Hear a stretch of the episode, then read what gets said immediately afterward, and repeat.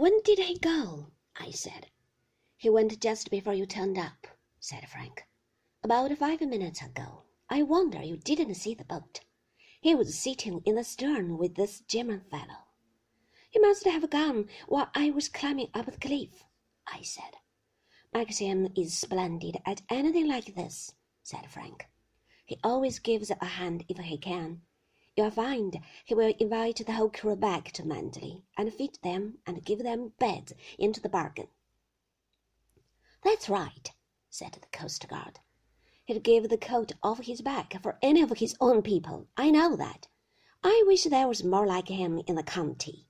Yes, we could do with them, said Frank. We went on staring at the ship.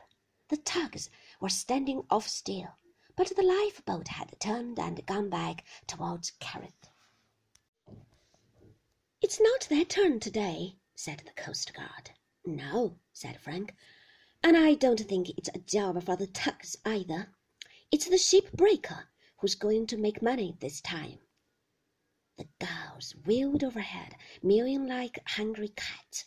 Some of them settled on the ledges of the cliff, while others, bolder, rode the surface of the water beside the ship.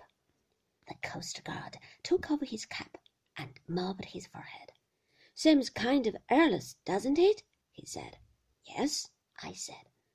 The pleasure boat with the camera people went chugging off towards Kerrith.